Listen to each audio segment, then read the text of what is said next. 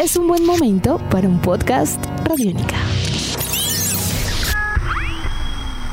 Podcast Radiónica.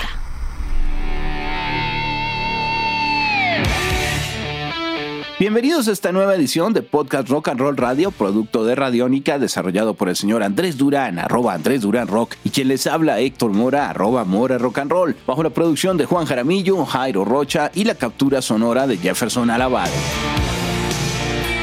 El nombre de Alice Cooper es una institución en el mundo del rock and roll y uno de los pioneros de llevar el shock rock a todas las masas. Una figura que desde los años 70 no ha parado de generar música y se ha convertido en una influencia sonora y estética a nivel mundial. Su más reciente álbum, Detroit Stories, se ha convertido en el primer número uno a nivel de álbums en el 200 de Billboard para Cooper, desde que existe ese listado hace 29 años. Hay que destacar que Alice Cooper tiene más de 50 años de carrera. Por su lado, Rob Zombie y su nuevo álbum The Lunar Injection Kool-Aid Eclipse Conspiracy aterroriza al mundo del rock and roll tras llegar al número uno en los listados Billboard Rock y Hard Rock a nivel de álbums. Llega cinco años después de su trabajo anterior. Esta dupla ganadora, casi que de padre e hijo, llega el día de hoy como protagonista a nuestra cita, demostrando la actualidad y vigencia de sus protagonistas en el mundo del rock. Así que hoy, en Podcast Rock and Roll Radio, Alice Zombie Number One. Eso y mucho más para los próximos minutos.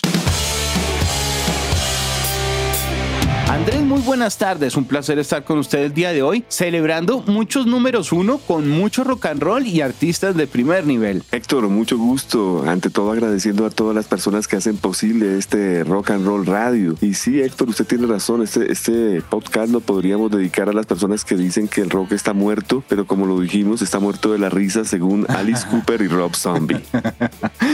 sí, señor. Quienes celebran a nivel de ventas, a nivel de reconocimiento, a nivel de álbums comenzar un nuevo capítulo que simplemente complementa todo lo que han estado desarrollando. Son artistas que no han parado a la hora de la verdad de, presentar eh, producciones, incluso durante la reciente pandemia y demás. Así que nos encontramos con un fenómeno muy especial realmente de la A a la Z, una influencia muy grande a nivel de la estética, el sonido y en la puesta en escena del señor Alice Cooper, en la puesta del señor Rob Zombie. Eso sí, cada uno con un eh, sonido y una visión de época distinta, pero eh, enmarcados por una sombrilla en común alrededor del drama, del teatro de la música fuerte. Y yo creo que aquí podríamos decir que no habría eh, Rob Zombie si no hubiese un Alice Cooper. Totalmente. Es claro que el señor Alice Cooper abrió el camino para muchísimos músicos en la historia y pues uno de ellos es eh, el señor Rob Zombie. Ellos ya se han encontrado en el camino, ¿no? Después de, tantos años eh, han grabado juntos y, pues digamos Alice lo considera como un pequeño hijo rebelde. Pues se encuentran ahora en el top, en el número uno, llenos de alegría, satisfacción encabezando los listados, como usted bien dice, Andrés, para eh, de pronto la opinión de muchas personas frente a lo que pueden ser los sonidos de álbums y los sonidos contemporáneos, pues tenemos a dos grandes figuras del rock and roll. Así que le propongo comencemos con esas historias de Detroit de Alice Cooper para conocer un poco de qué tratan estos discos y de qué tratan estas visiones. Detroit Stories. Bueno, Héctor, todo esto comenzó en septiembre 13 del 2019, cuando Alice Cooper lanzó su primer EP en su historia. O sea, Alice Cooper no tiene más EPs, sino este llamado Breadcrumbs lanzado como repito el 13 de septiembre del 2019. Seis canciones. Esto se lanzó únicamente en versión de vinilo de 10 pulgadas. 20 mil copias en el mundo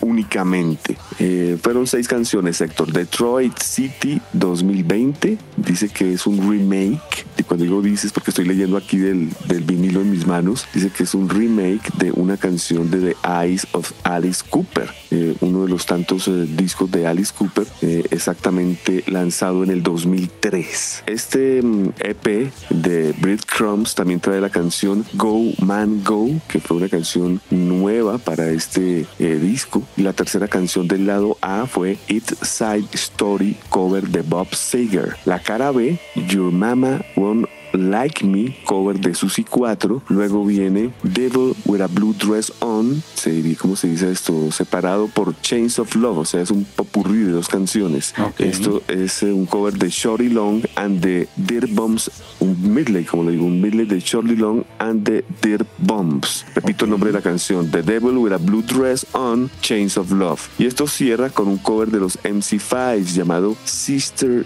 N. Bueno, Héctor, le comento que tengo el disco en mis manos porque estuve buscando en diferentes eh, partes, plataformas, información de este mismo y no existe. Es como si el disco no hubiera salido. O sea que, por un lado, sí es verdad que fueron solo 20 mil copias, porque pues al solo ser 20 mil copias en el mundo, pues no está reseñado en los portales con su discografía. Pero el que sí está reseñado en la discografía es el Detroit Stories, que viene siendo el álbum número 21 como solista de Alice Cooper, lanzado hace muy poco, hace un mes largo, el 26 de febrero del 2001 exactamente. El álbum fue grabado entre finales del 2019 y todo el 2020 pandemia. El disco tiene 50 minutos de duración, sale bajo el sello Air Music, bajo la producción de Bob Ersin. El disco eh, corona el puesto número uno del álbum Sales en la Billboard el 3 de marzo del 2021. Debuta directamente al puesto número uno y pues algo pues que como usted me lo comentaba Héctor es un récord, ¿no?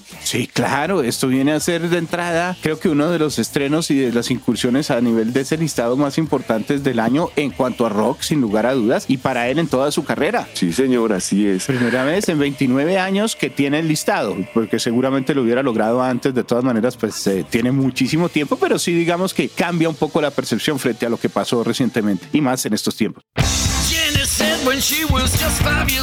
Bueno, Héctor, este EP de Breeder Carms es un tributo que él quiso hacer a la ciudad de Detroit, ¿es correcto? Sí, y junta como algunas historias de terror también alrededor de lo que serían como mitos urbanos y un poco de clandestinidad, también ayudándose en esos escenarios de fábricas abandonados, como de construcción que, que se presta muy bien para, para estas características teatrales como un poquito oscuras. Bueno, pues de este Breed Comes pasamos a Detroit Stories y yo tengo acá un pequeño resumen escrito si usted, si usted desea, Héctor, usted me va comentando si está de acuerdo o no, ¿le parece? Perfecto, es un disco extenso, son 15 canciones, grandes invitados y hay mucho por comentar porque en realidad después de escuchar el disco eh, dije, no, aquí hay, hay muchas historias que tiene Alice Cooper, así que preparado. La primera canción se llama Rock and Roll, es una canción nueva, nada que ver con el EP Crumbs, fue el primer sencillo en ser lanzado de este álbum. Sí, señor, cover por el lado de la Velvet Underground, composición de Lou Reed, eh, una visión muy particular, de por sí es una canción densa, ¿no? Es una, una composición de la Velvet, yo creo que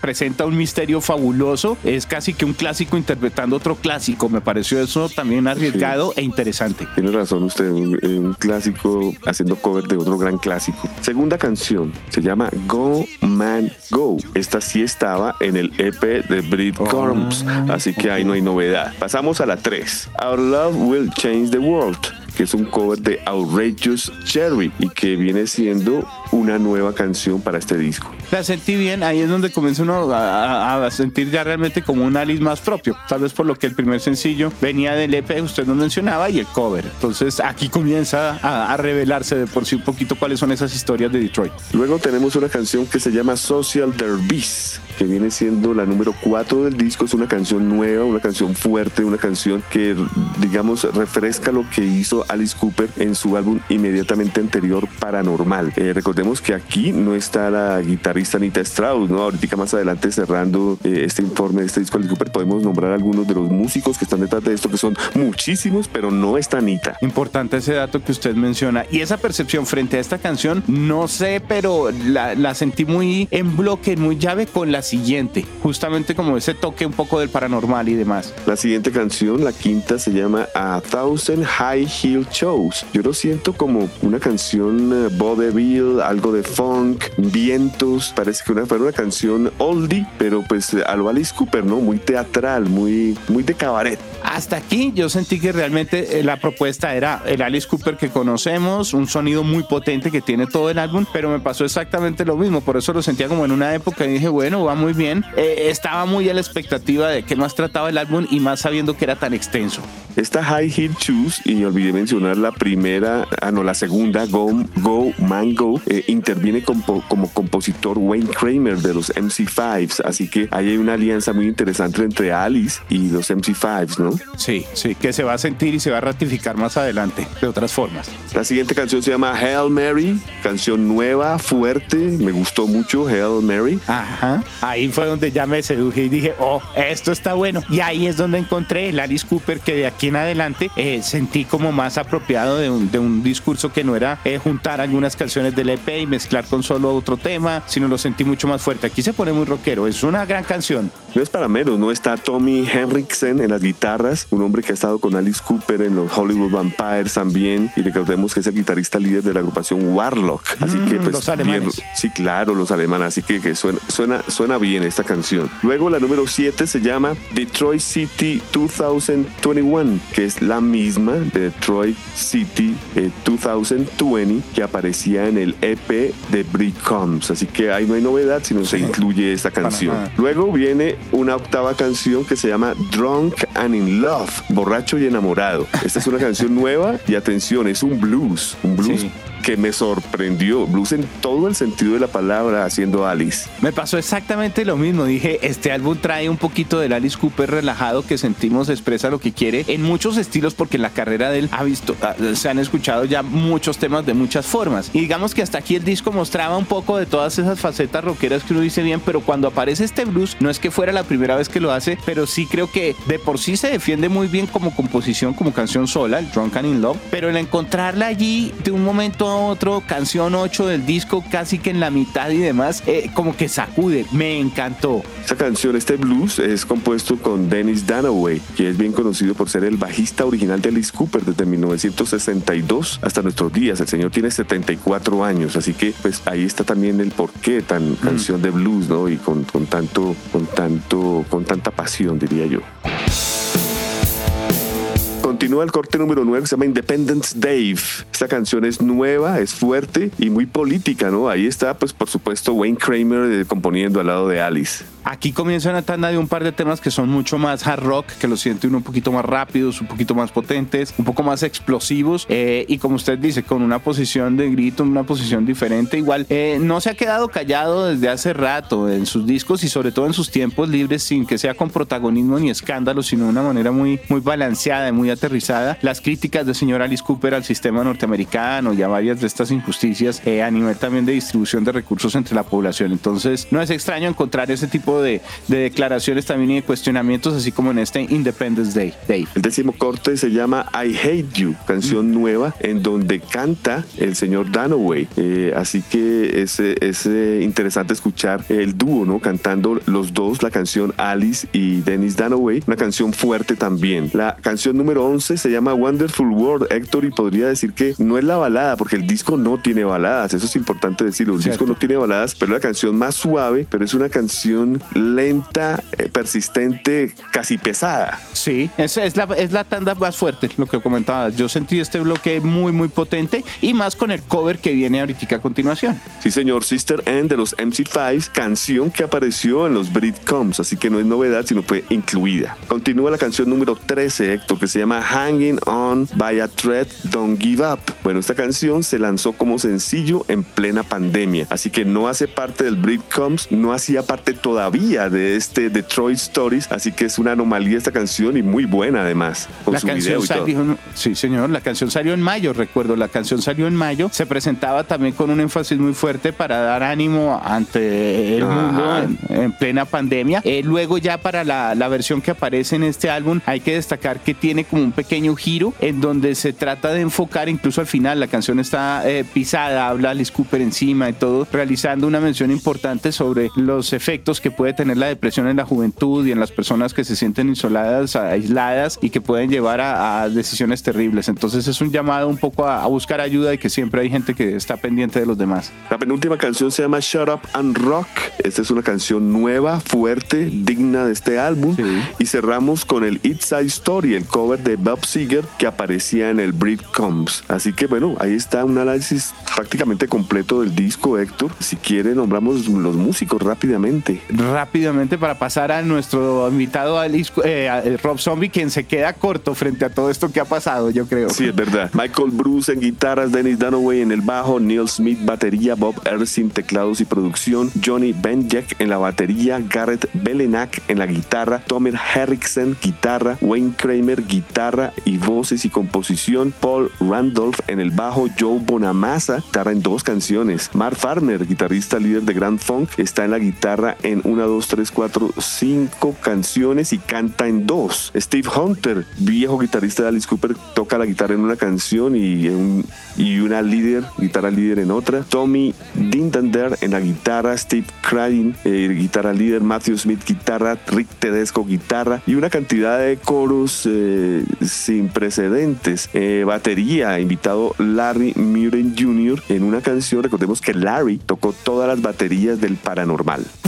don't need your Jesus freaks. Pasamos entonces ahora, después de esa ficha asombrosa realmente, a nuestro siguiente invitado que es el señor Rob Zombie, número uno también en listados de Billboard Rock y Hard Rock Albums. Eh, un regreso importante cinco años después de presentar su álbum The Electric Warlock Acid with Satanic Orgy Celebration Dispenser. Viene eh, un digno nombre de, de, de, esta saga, ¿no? Creo que todo tiene que tener más de seis palabras para Rob Zombie sus álbums últimamente, Andrés, porque este es The Lunar Injection Kool-Aid Eclipse Conspiracy y es un regreso importante con una alineación que a la hora la verdad casi que una década después se ha consolidado como un elemento creo que importante y que en esta oportunidad yo siento que aporta o fluye de una manera muy especial alrededor de la genialidad del señor eh, Rob Zombie. Rob Zombie comenzó con su carrera con el Hellbelly Deluxe en 1998. Recordemos que antes de eso tuvo cuatro discos con White Zombie que fueron el Soul Crusher, Men Die Slowly, Las Exorcisto y el Astro Crypt 2000 que fue en el 95. O sea, tres años después comenzó la carrera Rob Zombie como solista, el cual trae, como lo digo, el Hellbelly Deluxe del 98, el Sinister Urge del año 2001, digamos que son los dos primeros discos eh, de Rob Zombie buscando su norte, que se consolidan de una manera certera en el 2006 con el Educated Horses, que es cuando entra a ser parte del grupo John Five.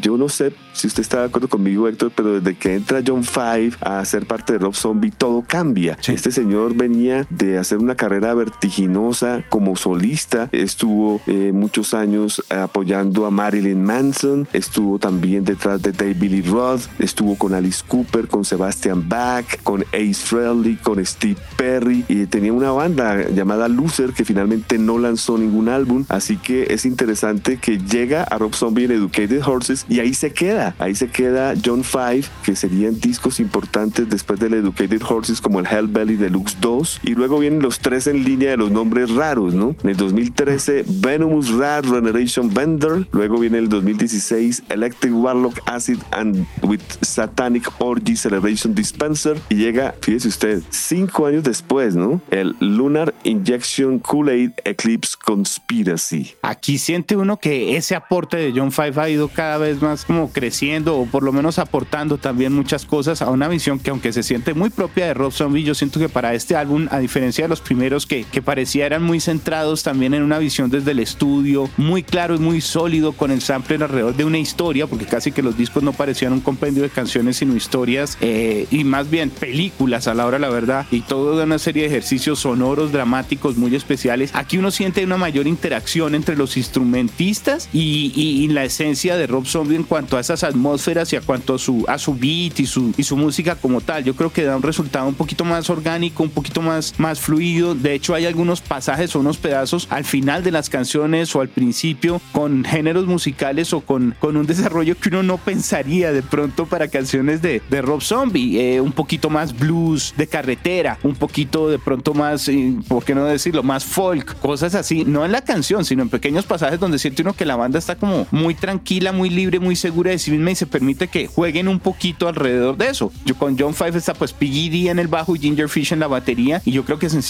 Rob Zombie se siente muy cómodo para haber permitido que ese tipo de ejercicios pasen. Sí, es verdad, es prácticamente Marilyn Manson sin Marilyn Manson y con Rob Zombie esta agrupación. Eh, yo no sé, Héctor, yo creo que estos cinco años obedecen a que Rob estuvo ocupado con la famosa película y Mm. concierto eh, de Zombie Horror Picture Show. Luego hizo un cameo con los Guardianes de la Galaxia, tanto en el 1 en el 2014 como en el 2 del 2017. Lanzó una película en el 2016 llamada 31 y en el 2019 The Tree from Hell. Eh, todo esto siguiendo la saga que comenzó en el 2003 con The House of the Thousand Corpses, The Devil Rejects, Halloween y algunas otras. Entonces muy inmiscuido en el mundo del cine y demoró un poco el lanzamiento de este Lunar Injection, pero estoy seguro que usted está de acuerdo conmigo, Héctor. El cambio de este Lunar Injection versus el Electric Warlock del 2016 y el Venomous Rat del 2013 es sorprendente. Este, este álbum tiene buenas canciones, tienen garra, los interludios son interesantes, es lo, es lo que cualquier fan de Rob Zombie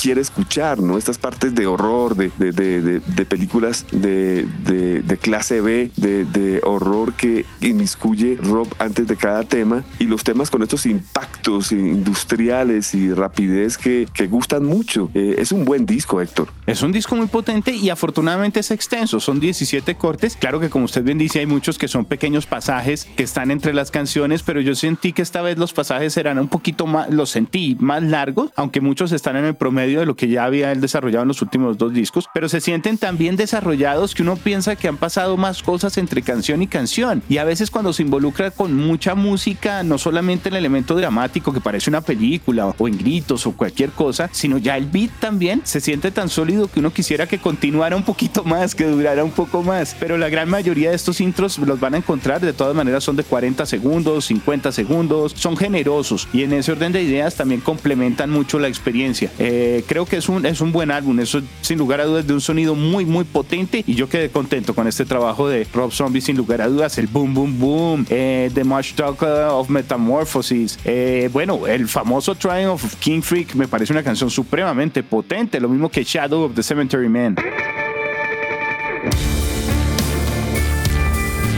Eh, a mí me gustó mucho el Eternal Struggles of Halloween Man. Eh, me gustó mucho, sí, Boom, Boom, Boom. Shake Your Ass, Smoke Your Grass.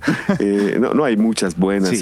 Lo que me gustó es que, pese a que fue trabajado como se hace ahora, ¿no? Primero se lanzó un sencillo en, en octubre del 2020 que fue The Triumph of a King Freak. Luego, en, si no estoy mal, en enero se lanzó el Eternal Struggles of Halloween Man. Y hasta hace poco, el, a mediados de marzo, se lanzó el Crowd Killer Blues. Entonces, fíjese usted que cuando sale el tercer sencillo es cuando sale el álbum, que es mucho más consecuente, no al cuarto sencillo, eh, sino ya al tercero, que me parece bien, pues esto permite que el impacto sea directamente al puesto número uno, que es lo, lo que nos llama la atención en este podcast, ya que Alice Cooper llega directo al número uno, al igual que Alice Cooper. Eh, otro, otro dato que me parece interesante, Héctor, es que el lanzamiento se hace en una, en una variación de colores que los voy a decir rápidamente porque esto es absolutamente absurdo. Eh, la primer prensaje de 300 es verde y anaranjado, otros 300 verde que ilumina en la oscuridad, otros 300 mm, color menta transparente, otros 300 en verde transparente, otro en azul y yellow splatter, otro que es eh, blanco que ilumina en la oscuridad, otro de color cerveza y mostaza, otro azul y verde, eh, bueno, así, uno y otra cantidad de colores, Héctor, increíble. Y esto viene con un box set, le cuento que que salió también el Lunar Injection Cool 8 Eclipse Conspiracy Box Set.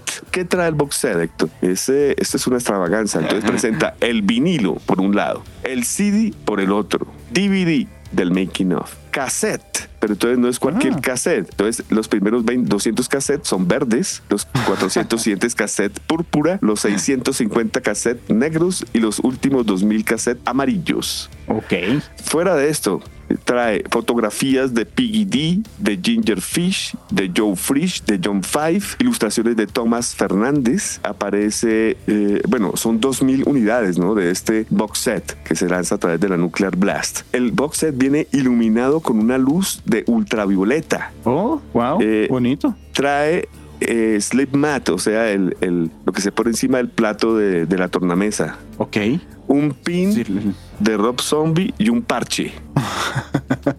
Trae de todo. No, se aseguraron que la edición estuviera muy completa. Bueno, no en vano, Rob Zombie ha vendido más de, más de eh, en su carrera como solista, son más de 15 millones de copias, ¿no? Totalmente. Bueno, este boxer, Héctor, oscila entre los 130 dólares y 150 dólares. Mm. Ah, complejo. Bueno, es una edición extremadamente limitada por lo que podemos ver, pero llena de colores y de complementos y de sonidos dignos de este disco que fue número uno. Andrés, estamos llegando al final de nuestro programa. Alcanzamos afortunadamente a mencionar lo que vienen a hacer estos dos estrenos. Algo rápidamente que usted quiera eh, recordar y que estemos dejando por fuera en este momento. Bueno, por el lado de Alice Cooper, que, hagan el mismo ejercicio que hicimos nosotros, ¿no? Darse cuenta que es un nuevo álbum, nuevo álbum en estudio que incorpora cuatro canciones de un EP, que incorpora una canción grabada en pandemia no tiene baladas, un disco fuerte, rock and rollero y digno de un Alice Cooper que pues para los que no lo saben y no lo tienen fresco, tiene 73 años de edad. por el otro lado, eh, recomiendo hacer el ejercicio que dijo Héctor, escuchar el, Lunar Injection eh, completo, el paquete completo para poder meterse en una película de los, de los intermesos, las canciones y ya después uno eh, escuchar las canciones que más le gusten, qué sé yo, pero lo interesante es como ver la película de, de este Lunar Injection. Exacto, no parar, de seguido, de corrido, poder escucharlo todo completo. A la hora la verdad es una experiencia que estamos seguros les va a encantar y que podrán disfrutar plenamente. Así que llegamos al final de esta emisión, son solo 41 minutos, Andrés, de ese álbum. Eh, y bueno, pues eh, no con más, esperamos sencillamente que hayan disfrutado de este podcast de Rock and Roll Radio, que llegue a ustedes a través de Radiónica, con la producción completa de Juan Jaramillo, Jairo Rocha y la captura sonora de Jefferson Alabado. Andrés, arroba Andrés Durán Rock, muchas gracias por eh, permitirme acompañarle hoy, arroba Mora Rock and Roll, y nos veremos en una próxima ocasión. Nos vemos en una próxima ocasión y como comenzamos el podcast, el rock sí está muerto, pero de la risa con esos dos números uno con Alice Cooper y Rob Zombie.